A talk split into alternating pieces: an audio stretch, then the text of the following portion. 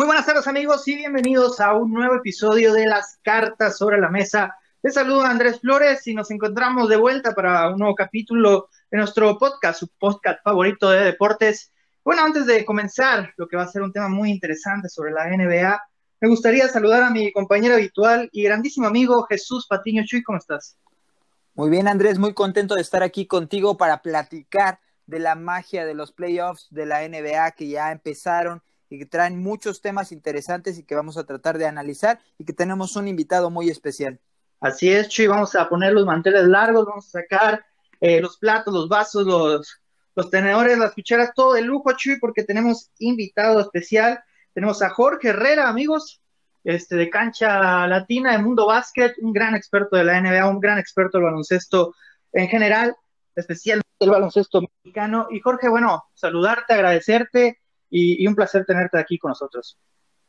No, es un gusto poder estar aquí con ustedes, Andrés Chuy, qué bueno que me puse mi smoking porque pues sí tenemos que hablar de lo que parecía un semestre perdido, acaba siendo algo maravilloso y tan nuevo que nos está alegrando mucho con la NBA.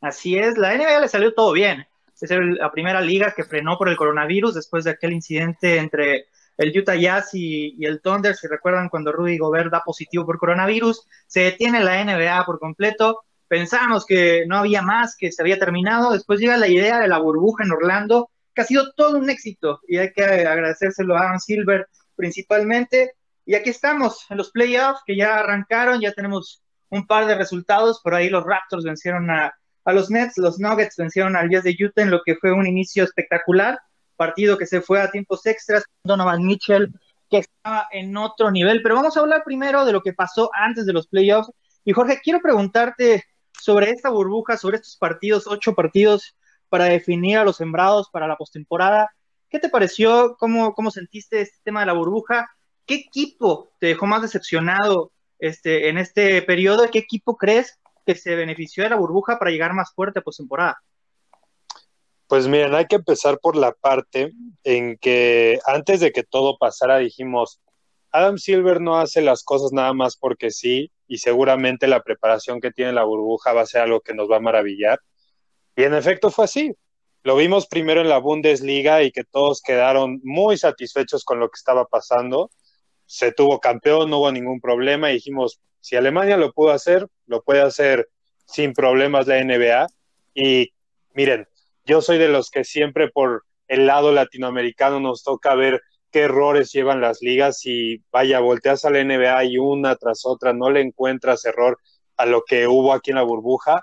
Hubo esos errorcitos de Rishon Holmes y de Bruno Caboclo, pero digo, son cosas que se arreglaron tan rápido que aún no se le olvidaron y la burbuja ha sido un proyecto increíble y que además dejó pues en mal visto otros deportes como la MLB que ya tuvo sus casos, la NFL que está sufriendo por decidir qué hacer y cómo va a llevar su temporada, mientras que la NBA ya está por terminar y está ya planeando la próxima temporada. Entonces creo que la parte de la burbuja es muy acertada. En la parte de los equipos, todos creo que estamos de acuerdo que en el lado este se vio a la franquicia que nadie esperaba y que a la vez sorprendió como Portland, igual que los soles de Phoenix. Son totalmente diferentes, situaciones que hoy ya son totalmente diferentes también. Creo que Portland se tiene que llevar los aplausos de lo que pudo preparar para, para esta campaña, porque pues no solo fue cambiar, llegar al octavo y ganar el play-in, o sea, era tener a gente como Carmelo, Hassan Whiteside, Joseph Norkic, tenerlos al nivel que no se había visto en la temporada y pues lo lograron de manera maravillosa. Y por el lado de decepcionar, miren, no sé cómo lo vean ustedes, yo lo siento un poco complicado porque como muchos decían es otro torneo esta burbuja, tendrás los récords de la temporada regular, pero los Lakers no han sido los mismos, tenemos que ver en estos playoffs si pueden ser lo que fueron durante toda la temporada regular. Los Sixers con Ben Simmons fuera, que no se encuentra el gran funcionamiento que se esperaba, Joel teniendo esas pequeñas lesiones, también está como en este grupo decepcionante. Y miren, los Brooklyn Nets son un equipo que pues ya sabíamos a lo que venía y pues sí tenía que de cierta manera decepcionar, pero bueno, no podemos ponerlo a lo mejor en ese papel porque pues ya sabíamos a lo que venía, ¿no? Entonces, ahora que empiezan los playoffs, de nuevo creo yo que vamos a ver otro torneo y a ver qué, qué sorpresas nos tiene ahora. Sin duda, a nivel de logística, creo que la, la, NBA se queda con un 10, como lo mencionas, Jorge, pero no sé si la interrogante sea aquí sobre el ritmo de juego, en especial en los equipos candidatos, como lo fue con los Bucks, con los Lakers, que no los vimos tan enganchados como lo que estaba pasando en la temporada regular. ¿Crees que este sistema favoreció? Obviamente ayudaba a que los equipos que estaban luchando por algo pues dieran el todo por el todo, pero perjudicó un poco para estos grandes candidatos en el ritmo de juego al saber que no había mucho que pelear? Miren, la situación va mucho a que sea por equipo. Si lo vemos por el lado de los Lakers, por supuesto que te acabó golpeando en gran parte porque ya habías tomado tu mejor ritmo en marzo y de repente parar sí te quitó mucho. Luego que perdieras un defensor como Avery Bradley que fuera sustituido por gente que ya no es estrella como Dion Waiters y también J.R. Smith, claro que te afecta. Si volteas a ver equipos como los Clippers, como Toronto, como los Bucks, les cayó como anillo al dedo el parón para darle descanso a las estrellas, para que pudieran mentalmente prepararse mejor, y ahí es donde hay que ver quién va a aprovechar más. Porque, a ver, también hay que ver una realidad. Portland, ok, se ve majestuoso, pero los playoffs Lakers no va a jugar como jugó los primeros ocho partidos de la burbuja. Vamos a ver a una gente descansada, porque también como se fue acercando este, para, este paro de los playoffs, pues también se le fue dando descanso a Anthony Davis, a LeBron James, etcétera. Entonces, si hay que hablar de quién beneficia, quién gana, tendría que ser muy detallado, porque también Mavericks, pues de cierta manera se acabó salvando porque empezaba a perder ritmo y ahora con este formato tuvo la comodidad de llegar ya con el séptimo lugar asegurado. Entonces, miren, sí, eh, físicamente es otro, otro papel, pero también tenemos que exigirles como los deportistas que son, que son cada uno de los que están aquí. Y bueno, les digo, creo que ahora sí en los playoffs es donde vamos a ver quién está beneficiado. Miren, ahorita que lo estamos viendo Boston y Filadelfia, que está en un partido muy cerrado, en una de esas este descanso, este parón fue el beneficio para los Celtics para al fin reacomodar ideas y a pesar de estar en un tercer lugar que pueda parecer muy lejos de Toronto y Milwaukee, sea un paso para a lo mejor dar la sorpresa de llegar hasta una final de conferencia. Y, y por ahí, bueno, también quiero aclarar y quiero comentar, mejor dicho, que por ahí no se habló de los Pelicans, pero los Pelicans llegaban como un equipo hambriento que debía ir por la postemporada y de repente entre si Zion Williamson estaba o no estaba lesionado, eh, terminaron por, por decepcionar un poco. Definitivamente los Suns de Phoenix fue, fue increíble con un Devin Booker espectacular, 8-0 en la burbuja, eh, es una cosa de locos. No tenía ninguna posibilidad de pasar a postemporada, según los expertos, incluido su servidor, y la realidad es que se quedaron muy cerca. Igual hay que mencionar a Memphis, creo que Memphis tenía todo para asegurar el octavo puesto, por lo menos para para asegurar la ventaja en el play-in. Terminan novenos, terminan perdiendo el partido del play-in. Sabemos que ya Moran estuvo lesionado durante este periodo en la burbuja, pero la realidad es que dejaron escapar una, gran oportunidad de, encontrar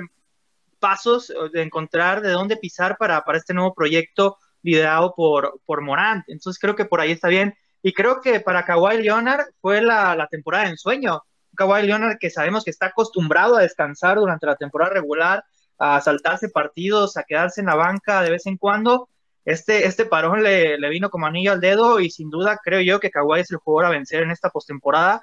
eh, por lo demostrado el año pasado y por lo que sabemos que puede dar desde su periodo en San Antonio, donde quizá no era el jugador más importante, pero terminó siendo el jugador eh,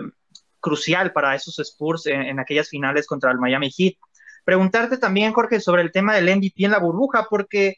quizá dentro de la burbuja no hubo dudas. Demian Lillard fue mencionado de manera unánime como el MVP de, este mini torneo, ocho partidos, pero muchos fuera, incluyéndome, pensábamos que, que Devin Booker merecía más, más reconocimiento en este tema y que quizá debió ser el MVP porque la realidad es que su equipo gana todos los partidos. Eh, ni siquiera vamos a discutir lo de Monty Williams como el entrenador de la burbuja, pero pero unos Suns que estuvieron a, un simple paso, a una simple derrota más de, Memphis, de avanzar al play-in, y de repente a Booker no le dan mucho reconocimiento, más allá del quinteto ideal, donde aparece junto con Damian Lillard, Luka Doncic, Jim Harden y, y TJ Warren. Mira, yo lo, yo lo veo de esta manera y lo he platicado mucho en este año más que nada con la llegada de Zion Williamson, que la NBA hay que darnos cuenta que no es solo estadísticas y lo que pasa en la duela, también se ha vuelto mucho lo que te llega a traer el hype y lo que te hace más publicidad. Y vamos a verlo así, el que, el que hubiera pasado los playoffs hubiera sido Sons, hubiera sido Portland, de ahí salía el MVP. Y por eso creo yo que al estar Portland en el play-in es que le da también el mérito a Lillard para tener ese, ese premio al MVP, pero sin duda todos sabemos que Devin Booker se lo merecía de una manera tan sencilla. Yo no soy de los fanáticos que decían, es que miren TJ Warren. Ok, TJ Warren tuvo tres juegos buenos, no tenía desde hace dos temporadas algo bueno, aunque hubiera tenido ese traspaso con Phoenix, no tenía nada bueno, son cortos partidos para decirme, ya, es una figura. Cuando tienes a un Dame Lillard que te hace ganar, no como Luka Doncic que traía un triple doble, pero vean cómo acabó el récord de Dallas para, para estos ocho juegos. Entonces creo yo que sí se fue mucho para eso al decidir quien me dé el hype del paso a los playoffs es quien se lo debe de llevar. Yo estoy totalmente de acuerdo de que lo tenga Lillard, pero si a mí me hubieran dicho se lo damos a Devin Booker, también lo hubiera estado. Entonces, creo que por, por esa parte la NBA hizo lo correcto y bueno, ya son muchos factores más el que, el que ahora estemos viendo en los playoffs y en cuanto a la quinteta ideal, híjole, yo soy de esos un poco tradicionales que le gusta ver que se vea en un quinteto el mejor base, el mejor escolta, el mejor alero, el mejor cuatro, el mejor centro. Pero acá, digo, sí era muy complicado y bueno, nos tocó ver ya a lo mejor a Christopher Singis y a Yanis en el segundo equipo. Pero digo, si vemos los dos equipos, el All Bubble First Team y el Second Team, de verdad que sí son los jugadores que han dejado un impacto muy, muy fuerte. Tal es el caso de James Harden dando la palabra de que los Rockets, pues no es como para tomárselos a calma, a que los Suns pudieron haber sido mucho más, que Indiana, a pesar de perder a Sabonis, puede tener un arma muy buena en Warren y que se complemente con Oladipo y con Turner. Entonces, los premios creo que en general estuvieron bien y como dices tú, Andrés, si a Monty Williams no se lo daban ya era una falta de respeto. Es como decir que si el Rookie of the Year se lo da a, Zion y no a, a Jamorant sería ridículo, ¿no? Entonces, creo que muy bien por los premios y yo me quedo totalmente en que el mejor premio es para Monty Williams porque después de una campaña en, como bien decían, era un equipo perdido, con nombres pero perdido, acabó siendo un equipo que muchos creían que se merecía mucho más que Memphis estar en los playoffs. Hablamos de Lillard que ya ha demostrado ser un jugador determinante también en postemporada y quisiera saber si qué otros jugadores puedes ver que ahora en, en estos playoffs tengan ese impacto ya dentro de la burbuja, que traigan esta inercia positiva y que hoy vimos una exhibición magnífica de Donovan Mitchell. ¿Qué otros jugadores te llaman la atención antes de empezar a analizar cada llave, pero individualmente ¿qué, factores puedes ver que ellos sean los únicos de su equipo y que puedan ah, cargar de un equipo? Creo que más que creer es quién debe y a quién le debemos exigir que ya tome esa batuta, como Kawhi lo debe de hacer con los Clippers, LeBron lo va a hacer con los Lakers. En Dallas diríamos, es que lo tiene que hacer Luca, pero también se nos olvida que Luca es un jugador de segundo año y que no te va a cargar hoy un equipo para ser campeón. En Houston tiene que ser James Harden, juegue o no Westbrook. Creo, o sea, ya también Giannis y Pascal Siakam tienen que dar ese paso para que se piense en esos equipos mucho más grandes, porque hay que ver cómo ese tipo de figuras le van a dar el pase en vez de que veamos a lo mejor a unos Indiana Pacers, a un Miami Heat, que son conjuntos buenos, pero falta esa figura que en un momento de emergencia parezca como tu bombero para encestar 60 puntos como Lillard, tener triples dobles como LeBron, como Giannis. Entonces, esas, yo me quedo ahorita como esas grandes, pero los que más influencia van a tener como en ese aspecto, creo yo, por el lado del oeste, como bien les decía Kawhi y LeBron, por ahí si alguien quisiera dar la sorpresa, Nikola Jokic puede ser una llave bastante importante para los Denver Nuggets. ¿Por qué tan difícil se le ha hecho la defensivas en pintura cubrirlo por su, por su temple, por su tiempo, la manera en que juega no es a la velocidad y a la exigencia física que a lo mejor es Anthony Davis o Montres Harrell. Entonces, ese tipo de jugadores son los que nos deben demostrar hoy por qué están en playoffs con sus equipos y que sí pueden ser las estrellas que muchos esperamos que sean. Si quieren un ejemplo mucho más claro es Jason Tatum. Tatum tiene hoy, a pesar de su juventud, la tarea de ser ese, esa pieza que puede empezar a girar un mejor panorama para los Celtics y que así se puede complementar con lo que Kemba, porque todos decían que Kemba Walker iba a ser, porque llegaba a reemplazar a, a Kyrie Irving, pero la realidad es que Tatum es la cara de esa franquicia y creo que también es uno de los jugadores principales que hoy pueden hacer ese cambio para hablar no solo de los primeros dos de cada conferencia. Y compañeros, vamos ahora a hablar de cada llave y comencemos con la conferencia del Este, que creo que es la, que está un poquito menos apretada, al menos en la primera ronda. Porque si vemos el Box Magic, eh, tenemos una serie donde parece que Orlando no tiene muchas posibilidades, no tiene, no tiene lo suficiente para vencer a Milwaukee por ahí incluso han perdido a Jonathan Isaac, que me parece que era un jugador muy importante para el Magic, principalmente en el costado defensivo. Creo que era un jugador que podía tratar, no creo que lo fuera a lograr, pero tratar de detener un poco a Giannis Antetokounmpo en ese aspecto. Eh, Aaron Gordon, eh, Busevich, Fournier son los jugadores claves de este equipo del Magic, pero la realidad es que cuando te mides con Giannis, necesitas muchísimo para detenerlo. Es un jugador que probablemente va a ser el MVP de la temporada, por ahí compitiendo con LeBron James, jugador que que a lo largo de toda la campaña, incluyendo la burbuja y la pre-burbuja, eh, promedió prácticamente 30 puntos por partido, 13 rebotes, 5 asistencias, un robo y un bloqueo. Y tiene el apoyo de Chris Middleton, tiene a Eric Bledsoe, tiene a, a Brook López. Entonces me parece que es un equipo que, que si bien ha dejado ciertas dudas en el camino en esta burbuja con una marca de 3 victorias, 5 derrotas, la realidad es que no debería tener muchos problemas para pasar esta primera ronda y quizá aprovecharla para encontrar su, su mejor nivel de cara a retos más complicados, Jorge. Miren, hablando de la, de la primera serie, como bien dice Andrés, Orlando perdió cualquier oportunidad en el momento que dejó afuera la lesión a Jonathan Isaac, que era el único jugador que probablemente tuviera las capacidades para defender a Giannis y que no lo va a tener Busevich. Aaron Gordon está todavía pendiente a decidirse hasta la hora del juego si va a poder jugar en el primero de la serie. Entonces sí creo que es una tarea bastante sencilla para Milwaukee y mucho ojo, como bien dices, puede agarrar confianza y ritmo, pero también hay que pensar que la verdadera exigencia de Milwaukee va a llegar hasta la final de conferencia y ahí es donde van a tener que comprobar de qué están hechos, porque pase Indiana o pase Miami, creo que son equipos que Miami te puede dar una pelea, pero si ya se conecta y no tienes alguna pérdida como ese cabezazo que le dio a Mo Wagner, tienes un jugador imparable. Entonces, hay un buen camino el que tiene Milwaukee ahorita para llegar hasta la de conferencia y habrá que ver, como bien dice, si todas esas dudas que ha dejado en la temporada regular y en el año pasado se cambian ahora en lo que puedan ser unas finales de conferencia no lideradas por Kawhi, sino más bien por Giannis. Podemos seguir yéndonos con la segunda llave del este contra los Toronto Raptors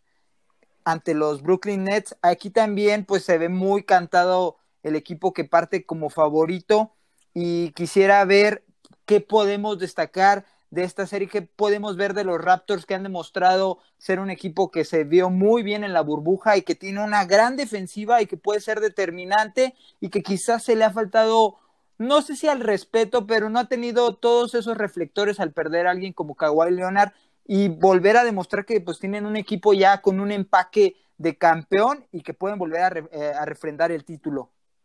Pues la cosa es que el aficionado es el que ha castigado mucho a Toronto por no tener una estrella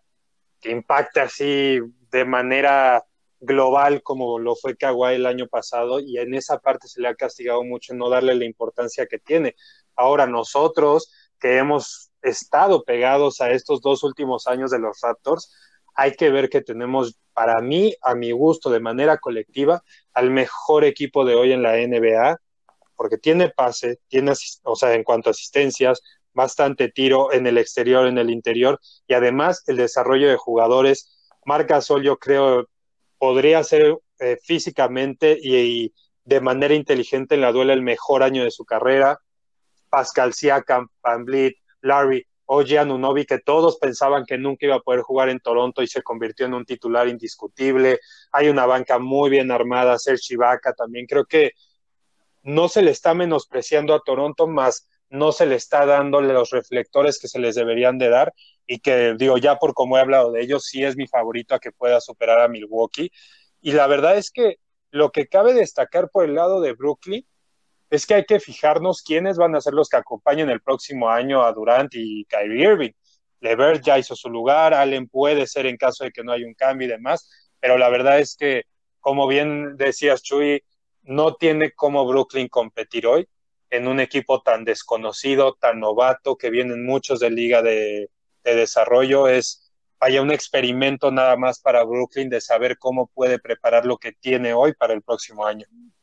Eh, estoy de acuerdo en todo lo que, lo que mencionan. Los Raptors han sido un poco menospreciados, incluso por, por mí. Eh, no, considero que no van a llegar a, la final de conferencia, así lo, lo, he visto. Por supuesto que les tengo todo el respeto. Tienen una defensiva brutal, son la mejor defensiva en cuanto a puntos permitidos en toda la NBA, son la, la mejor defensiva en, cuanto a triple, porcentaje de triples permitidos en toda la NBA. Entonces es un equipo muy difícil y, lo vimos en esta primera mitad contra los Nets en el, en el juego 1 de,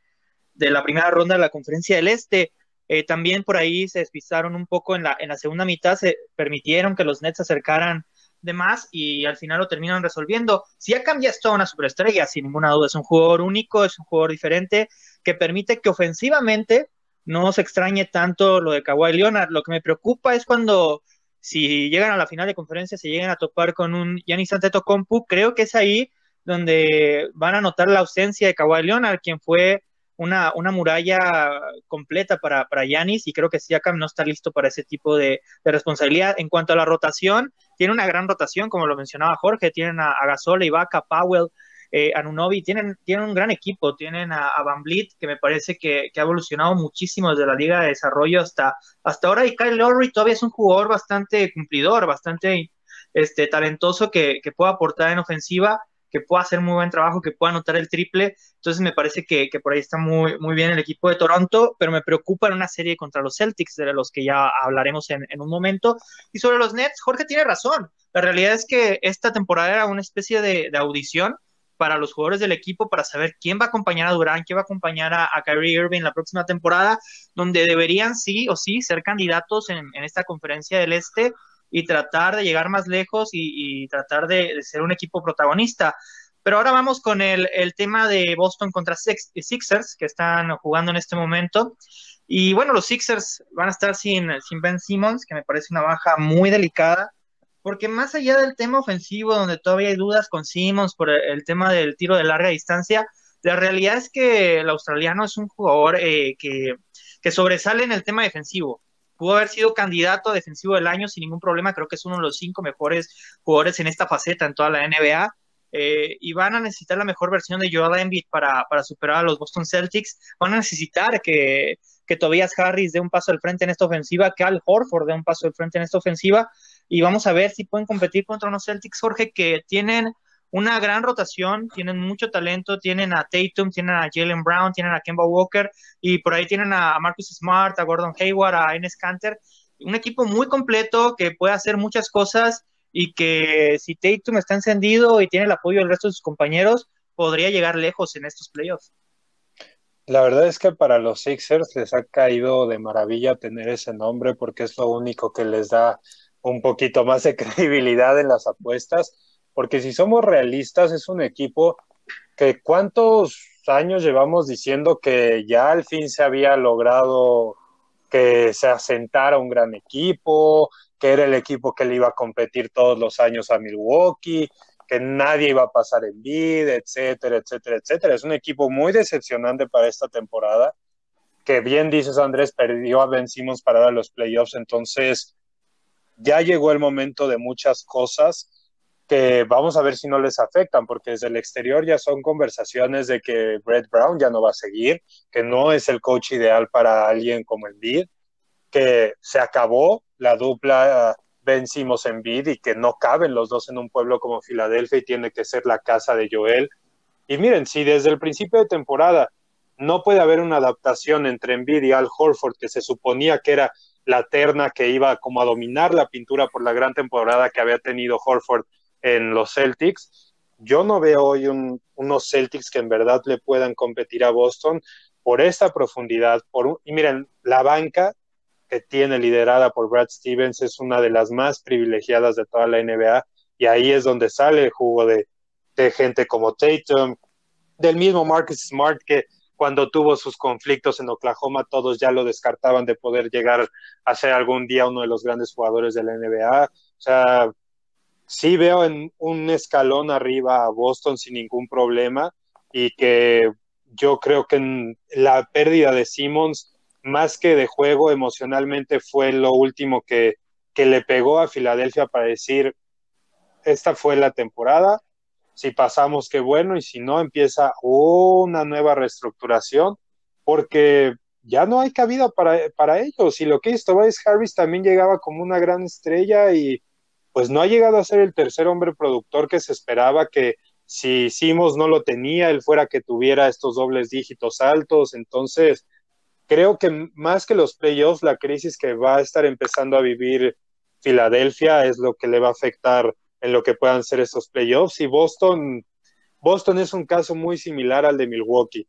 Si agarra confianza con esta serie, si Kemba retoma el nivel de Hornets, hace una buena conjunción con Tatum y pueden hacer ese tipo de 1-2 perfecto, se va a volver un equipo muy peligroso y que también va a saber cómo defender, porque a pesar de que puede, no tenga un centro tan consolidado como en otros equipos lo tendrán en, en perdón, Anthony Davis, en Yusuf Nurkic, en el mismo Giannis, si lo quieren poner en la posición, son buenos jugadores que te responden al conjunto. Entonces, creo yo que Boston tiene una gran oportunidad aquí de volver a tener ese nombre que los llevó hasta las finales de conferencia en contra de, los Cleveland Cavaliers de LeBron James.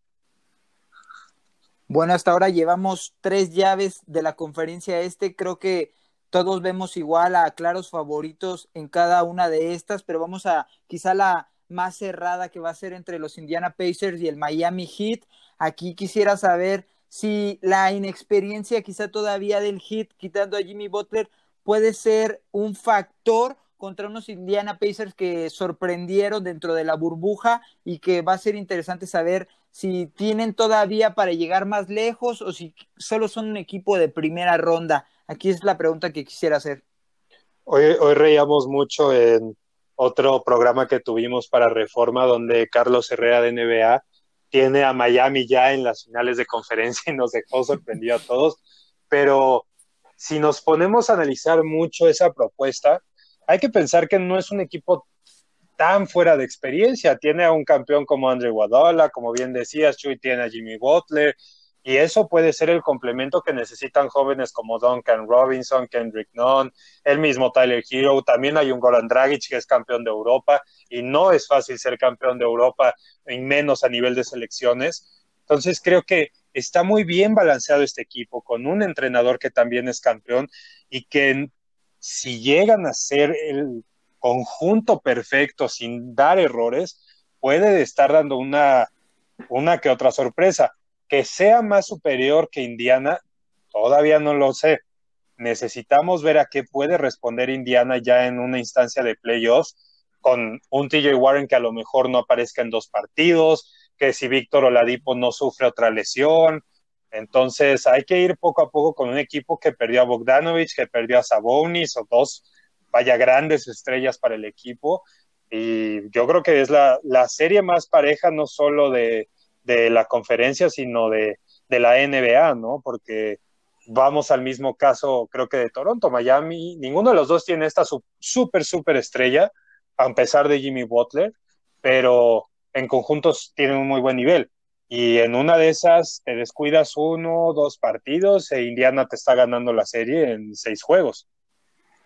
La, realidad es que yo veo a Miami bastante superior. Eh, es un equipo muy bueno a la ofensiva, es un equipo que, que, está entre los 10 mejores en puntos por partido de toda la NBA. Es un equipo que anota muchos triples, que lo hace muy bien a un casi 35% de, de acierto detrás de la media luna. Es un equipo que, tiene mucho talento, que tiene un Jimmy Butler que si está concentrado, que si está metido, que, que si está en, en sincronía con sus compañeros, como no lo estuvo en, en, por ahí en Minnesota y en Filadelfia, la realidad es que puede aportar muchísimo, como lo probó al principio de su, de su carrera en, en, Chicago. Este, por ahí, bueno, me parece que es un equipo muy completo. Adebayo es un, un jugador espectacular que puede dominar la pintura siendo un jugador atlético en el centro. Y me gusta mucho Tyler Hero, lo mencionaba yo al principio de la temporada, incluso eh, en el draft. Este, me parece que Hero puede ser el próximo Clay Thompson, que no es poca cosa. Clay Thompson me parece que es un jugador digno de, del Salón de la Fama y, Hero tiene ese estilo de moverse muy bien sin el balón. Eh, que eh, el primero en hacer eso, bueno, desde que yo veo la NBA fue Ray Allen, que hacía mucho eso, salir de las pantallas, encontrar el, el, el espacio para el triple. Me parece que Hero es ese tipo de jugador que defensivamente no está a la altura de Clay Thompson, es una realidad, sin ninguna duda, pero en potencial creo que puede, puede llegar allá en algún momento de su carrera. La ofensiva del Heat, bueno, es, es, es, brillante, la defensiva puede ser mucho mejor, creo que tiene potencial para, para ser todavía mejor. Y bien mencionas, la experiencia puede ser un factor. Lo que me preocupa con, con los Pacers es, es Warren. Warren, como bien mencionas, puede desaparecer y además cuando se anticipaba ese duelo contra el Heat en la burbuja, la realidad es que Jimmy Butler termina por, por parar en seco a Warren en, en ese partido y me duele muchísimo en lo personal que, que Sabonis no esté en esta serie, que no haya estado en esta burbuja por un tema de una lesión, porque creo que Sabonis es el mejor jugador de estos Pacers y, y no lo ha podido ver la gente porque no ha podido estar en esta burbuja, pero es un, un tipo muy especial, pero aún así en la rotación, teniendo a Miles Turner, teniendo a Malcolm Brogdon, que soy un gran aficionado a Malcolm Brogdon, y a Víctor Oladipo, que si bien no está en su nivel más alto, todavía puede aportar ciertas cosas, creo que puede ser una serie bastante interesante y una de las candidatas para, para ser una de las series más largas eh, en este inicio de los, de los playoffs. Pero Jorge Chuy, vamos a la conferencia del oeste y vamos con una de las series más atractivas de, de, todas, la de Lakers contra Blazers, porque hablaba Jorge al principio del programa que los Lakers quizá fue uno de los equipos que más decepcionó esta burbuja, mientras que los Blazers definitivamente fue uno de los equipos que más emocionó y que llega con más fuerza aquí. Pero vamos a preguntarnos de, de manera realista, Jorge. ¿Los Blazers tienen una oportunidad de eliminar a los Lakers en la primera ronda y, y derrumbar este, toda esta idea que teníamos de, de la postemporada? Ahí, ahí tendría que preguntarles si ustedes creen que haya alguien en ese equipo que pueda defender a LeBron James. Porque yo no veo a Carmelo Anthony en una etapa que le pueda aguantar el físico a LeBron. Las dimensiones tampoco se las veo a McCollum ni a Dame Lillard, mucho menos a Gary Trent Jr. Entonces, sí estamos muy animados de la historia que está haciendo Portland. Puede hacer muchas cosas, pero ya ganar una serie de siete partidos ante unos Lakers descansados y bien trabajados suena complicado. No digo que sea imposible, yo creo que es un momento en el que hay que pensar también que, Portland tiene las herramientas ofensivas, pero a la defensiva, si lo vemos en, en el rating defensivo, que es como lo que en verdad vale en la NBA, Portland es la tercera peor defensa de toda la liga, solo por encima de los Cavaliers y de Wizards. Entonces, si te vas a dejar que los Lakers te hagan 140 puntos, vas a poder responder tú con 160. Entonces, yo lo, lo veo complicado, es de arreglar muchas piezas para, para Portland, pero no los voy a descartar porque también, a pesar de que sea una buena defensa la de los Lakers en términos medios, puede ser que no sepas defender el perímetro y más perdiendo Avery Bradley, teniendo a gente físicamente no preparada como J.R. Smith, Alex Caruso, Dion Waiters, todos ellos, puede ser que te ganen la partida por ahí. Pero la verdad es que lo, lo veo complicado. Lo veo complicado. Una serie de siete juegos tampoco me sorprendería, pero yo creo que los Lakers tienen la solución. Y miren, vestir la playera de los Lakers con LeBron, como lo hizo gente con Kobe, como lo hizo gente con Magic, es diferente. Se vive diferente, se emociona diferente, así que como lo vimos en lo largo de la temporada, de repente te va a explotar un Kyle Kuzma, un Alex Caruso, y mientras tú puedas tener a ese tercer hombre en, en ofensiva, acompañando a, a, Anthony Davis y al mismo LeBron, tienes casi asegurado que en el oeste tu único pesar van a ser los Clippers. Sí, sin duda, es, es, las interrogantes, las defensas, yo creo que aquí es donde se imponen y son puntos muy importantes que mencionaste, Jorge. Yo también estoy con los Lakers, solo me queda ahí la, la duda con los triples que no están muy bien en ese, en ese ámbito y que puede ser clave ya contra otros equipos y que pueden irlos limitando para llegar lejos y que espero que puedan mejorarlos porque sí me gustaría ver a LeBron James eh, con estos Lakers regresando unos playoffs, pues pasando más de la primera ronda y, estando contra los grandes equipos. Pero pasando a la siguiente llave que también es muy interesante entre los Clippers y los Mavericks de Dallas, que son dos equipos que han sido muy populares esta temporada, que han tenido muchas miradas sobre ellos. ¿Qué podemos esperar ante este debut de estrellas como Luka Doncic y Porzingis en los playoffs? Que si bien quizá uno de los factores que puedan cuestionarles es la falta de, de,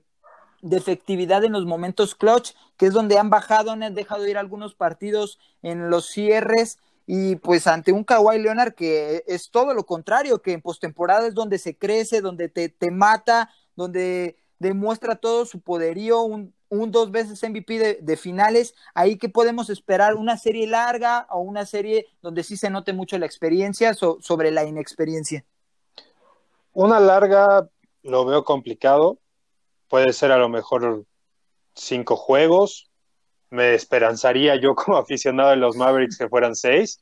Pero la verdad es que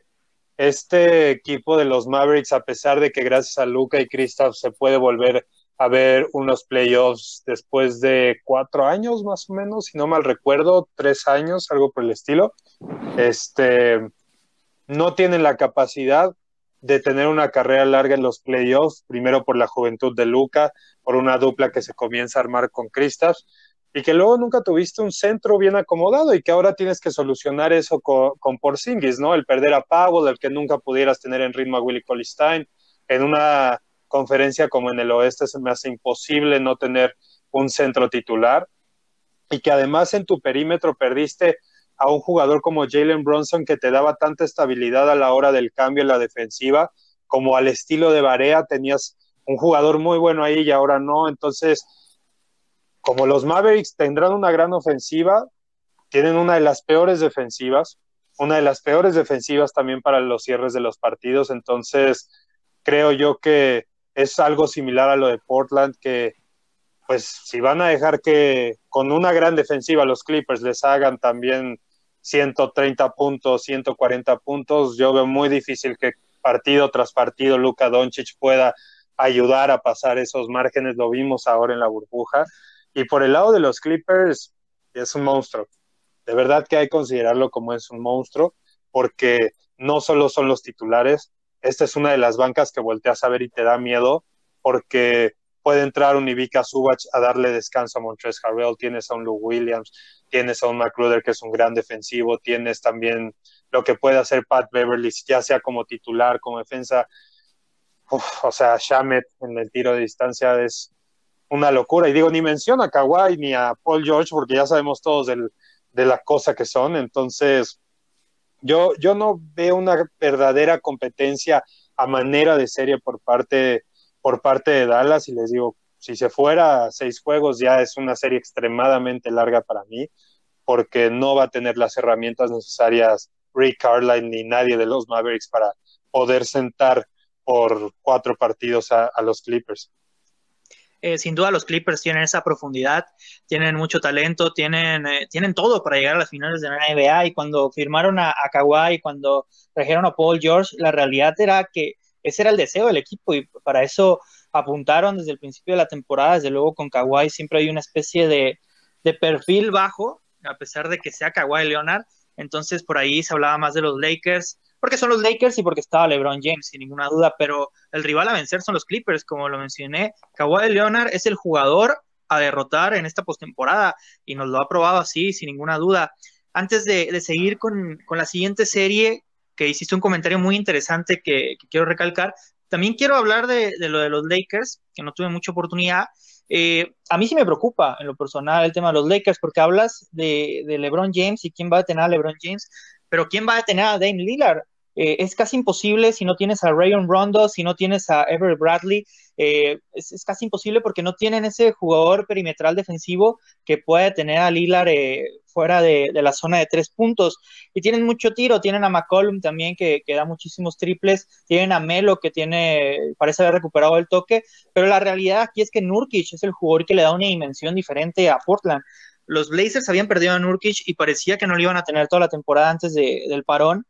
pero el regreso de Nurkic es clave porque le permite a Portland jugar de diferentes maneras, le permite tener una alineación tradicional, le permite tener una alineación pequeña, le permite tener ese estilo que tenía el Magic de adentro hacia afuera con Dwayne Howard y, una serie de tiradores como Turco Blue. Entonces le permite hacer muchas cosas. Es cierto que, LeBron y, Davis son los mejores jugadores sobre, sobre la duela, pero los Lakers no tienen ese mismo nivel de profundidad, más allá de Kyle Kuzma, que tiene el equipo de Portland, entonces me, preocupa, creo que va a ser una serie larga, eh, creo que al final van a ganar los Lakers, pero sí me parece que se van a llevar un susto que, y un desgaste que quizá les pueda costar una serie contra los Clippers, que probablemente lleguen más tranquilos eh, y sin tantas prisas a, una final de, de, conferencia. Entonces, por ese lado sí me preocupa. Pero la serie que sigue es la de los Rockets contra el Thunder. Porque Jorge mencionas que ves imposible llegar lejos en esta conferencia del oeste sin un centro tradicional. Y la, cosa es que ha sido la, la, gran duda con los Rockets. Este, esta alineación pequeña, este no tener un centro tradicional en el equipo. Eh, Tyson Chandler me parece que es el único en la, en la plantilla, si no me equivoco, y la realidad es que no, no ve minutos, prácticamente no ve minutos sobre la duela. Y, es cierto que la alineación pequeña ha funcionado para varios equipos en el pasado, incluso la alineación de la muerte de, los Golden State Warriors no tenía un centro tal cual tradicional, era Draymond Green, es este, lo más cercano a eso, pero los Warriors por ciertos eh, periodos de, sus partidos utilizaban centros tradicionales como Pachulia, como Arellao, como Looney, entonces la realidad es que no se quedaban desprotegidos en ese aspecto, pero los Rockets han apostado algo completamente diferente, han ido al, extremo de, este tema de la alineación pequeña y ahora van contra un Thunder que es la gran sorpresa de la temporada porque nadie, nadie esperaba que el Thunder llegara a la postemporada. Todo el mundo esperaba que, que iniciara una reconstrucción, que en algún punto de la temporada Chris Paul fuera intercambiado a otro equipo, seguir juntando piezas, seguir juntando selecciones en el draft eh, a futuro, pero aquí están y están ante unos Rockets que no van a tener al menos al inicio de la serie a Russell Westbrook y que podrían aprovechar esos primeros dos o quizá tres partidos para darle un susto al equipo de, Mike de Anthony. Es ah, muy complicado. Lo platicaban así Molina en varias eh, pláticas que hemos tenido en los distintos canales. Estos Rockets son la misma historia de los Suns que perdieron con los Lakers a pesar de tener a Steve Nash como MVP, a Maestro Meyer y demás. Es un equipo que intenta triples a lo bestia, tiene juegos de 63 triples intentados y, quiero hacer hincapié en esa parte que mencionabas de los Warriors, porque sí era una base lo de los triples, pero bien decías, a veces llegaba la parte tradicional y en partes de los títulos y en títulos que no, estaba Pachulia, estaba Bogut, el mismo Draymond Green a veces podía jugar de 5, que Von Looney, que lo hemos visto ahora, qué tanto están buscando los Warriors ahora Wiseman en el draft para tener ese ese 5 ideal. Entonces, yo, yo lo veo de esa manera. Está bien que te apoyes en tu juego de tres, pero si no vas a saber usar la pintura, va a haber alguien que sí. Y no me pueden decir que Robert Covington o PJ Tucker tiene las armas necesarias para defender a un Anthony Davis un partido completo, que si Steven Adams esté encendido puedas detenerlo eh, una serie de siete juegos, etcétera. Si es un equipo potente, demasiado fuerte, tiene creo que una de las mejores ofensivas del año, con creo tiene 113 más de 113 puntos por cada 100 posesiones, estando entre las 10 mejores ofensivas, pero también tienes tu problema defensivo. Tienes 110 puntos por cada 100 posesiones, entonces tienes nada más una separación ahí de tres puntos que es tan fluctuante que cualquier equipo que te, entonces te llegue hacer los 130, a lo mejor tú pues, no vas a responder. Entonces, para mí Houston es un equipo que se está condenando solo a través de su entrenador y que a la mala va a tener que aprender que no funciona esto todavía del small ball. Te digo, para mí, viendo un Jokic, viendo un Davis, viendo un Montres Harrell que funciona de 4 y de 5, viendo al mismo Steven Adams, un Yusuf Nurkic, ¿cómo enfrentas esos en un small ball? Sí tienes estrellas y figuras enormes como lo pueden ser Westbrook y Harden, pero a manera de conjunto,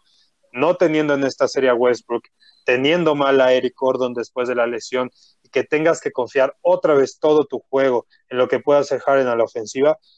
me suena complicado, para una parte larga de los playoffs. Para esta serie, dado a la juventud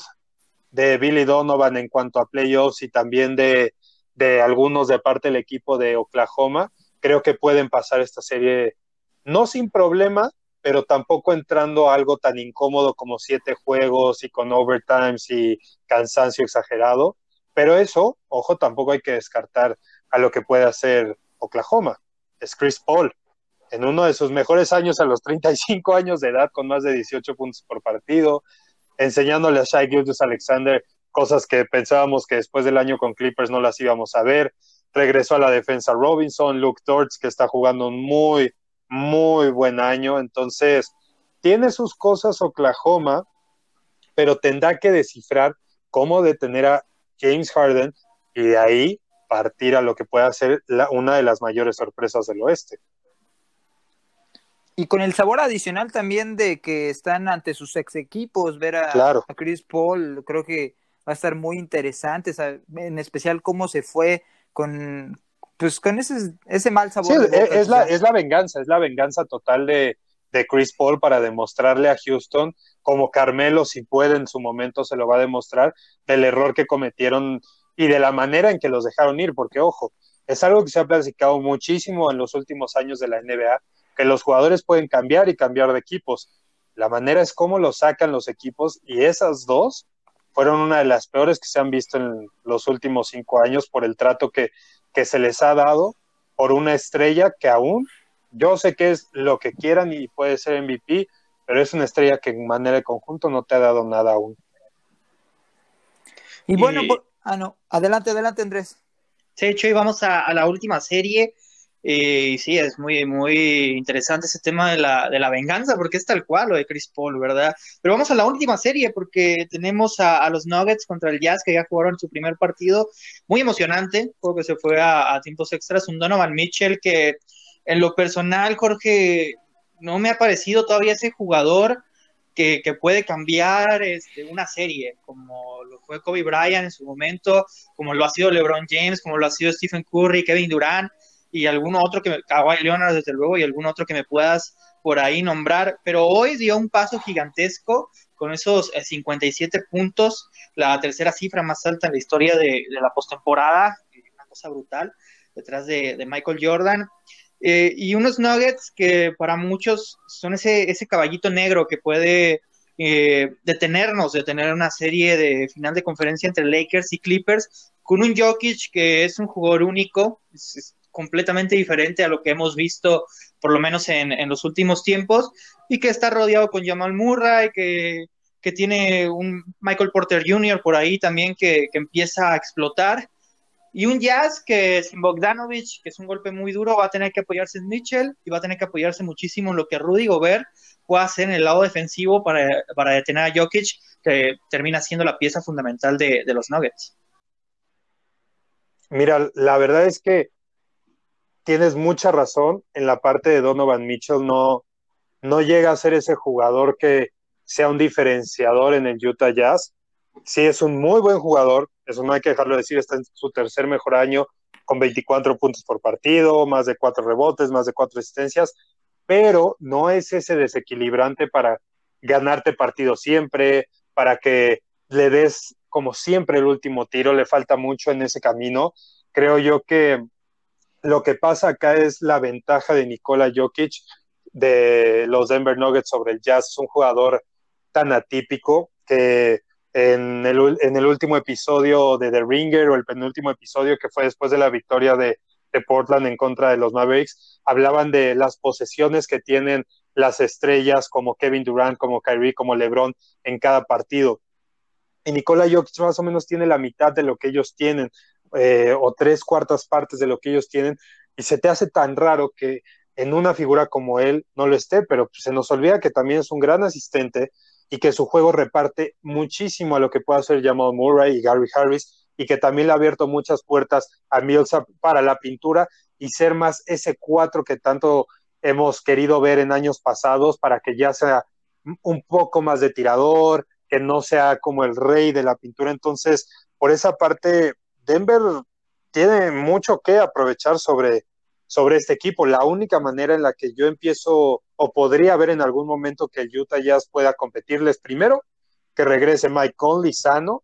y que le pueda quitar un poco de peso a Donovan Mitchell, que por eso fue lo que llegó, aunque no sea el máximo productor, para eso está Mike Conley, y que Rudy Gobert si es cierto que es un defensivo otra vez candidato para defensivo del año, es que le entienda los tiempos a Jokic y que sepa manejar su temple. Y con su temple me refiero a los movimientos que tiene de cintura, de giros y de step backs más fades, etcétera.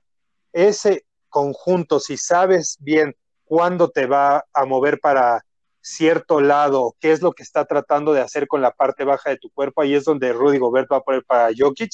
y ahí hay que empezar a tener cuidado por parte de Denver, porque si no encuentras una ventana por, por detrás o que puedan soltar el, balón a un área abierta, se va a empezar a complicar muchísimo la serie para Denver. Creo que es de todas, eh, bueno, puede ser que excepción de la de Miami, es la serie que se va a ir más largo, pero no debería tampoco ser una preocupación para Denver, creo yo. Para, de hecho, yo hasta lo pensaría que de todas las sorpresas que se puedan dar, Denver es una de las más realistas hoy y que pueda controlar a, a un equipo a lo mejor como los Clippers en una de esas. Sí, me gusta, me gusta bastante la profundidad del equipo de Denver y es una pena que el Jazz no esté completo por el tema de Bogdanovich, pero, pero creo que puede dar pelea y creo que puede dar algunos partidos interesantes y, que puede ser un reto muy importante para Denver para que siga creciendo y siga evolucionando en este camino que, no ha terminado de completar, que ha sido un equipo que, pasó de caballo negro a, una exigencia para, esta temporada y probablemente para la siguiente de dar este siguiente paso. Pero Chuy, estamos llegando al, final de este capítulo. No sé si tengas alguna pregunta final para, para Jorge. Bueno, Jorge, nada más nos comentas que los Nuggets pueden ser tu sorpresa. ¿Alguna otra que, vislumbres, que puedas ver eh, como creíble que sí, sí se dé? Y otra rápida. Vimos hoy lo de Donovan Mitchell con este récord eh, de 57 puntos, buenísimo. ¿Crees que la ausencia de, público pueda ayudar a que se den este tipo de, cifras tan, tan grandes en el resto de la, de la postemporada? Chuy, en el primer punto, si hablamos de sorpresas, Portland puede ser una, como bien ya lo comentábamos, suena difícil, pero puede ser. Y a largo en los playoffs para mí podría ser Boston. Boston, a pesar de que se le vea muy pecho frío, calmado a lo largo de esta temporada regular, es un equipo con muchísimo potencial y que tomando ritmo y tomando confianza y con su gente saludable puede, puede ser este, una grata sorpresa. Les digo, ya platicamos de Miami, pero creo yo más bien que Boston puede serlo. Creo que si fuera una por conferencia, esas serían las mías. Y por el lado del público, hay que recordarle a la gente que ya tienen invitados los jugadores ahora y hay, que ver, la mentalidad es algo que va a ser clave porque no hay que pensarlo tanto por el lado de las gradas sino más bien en que si tienes a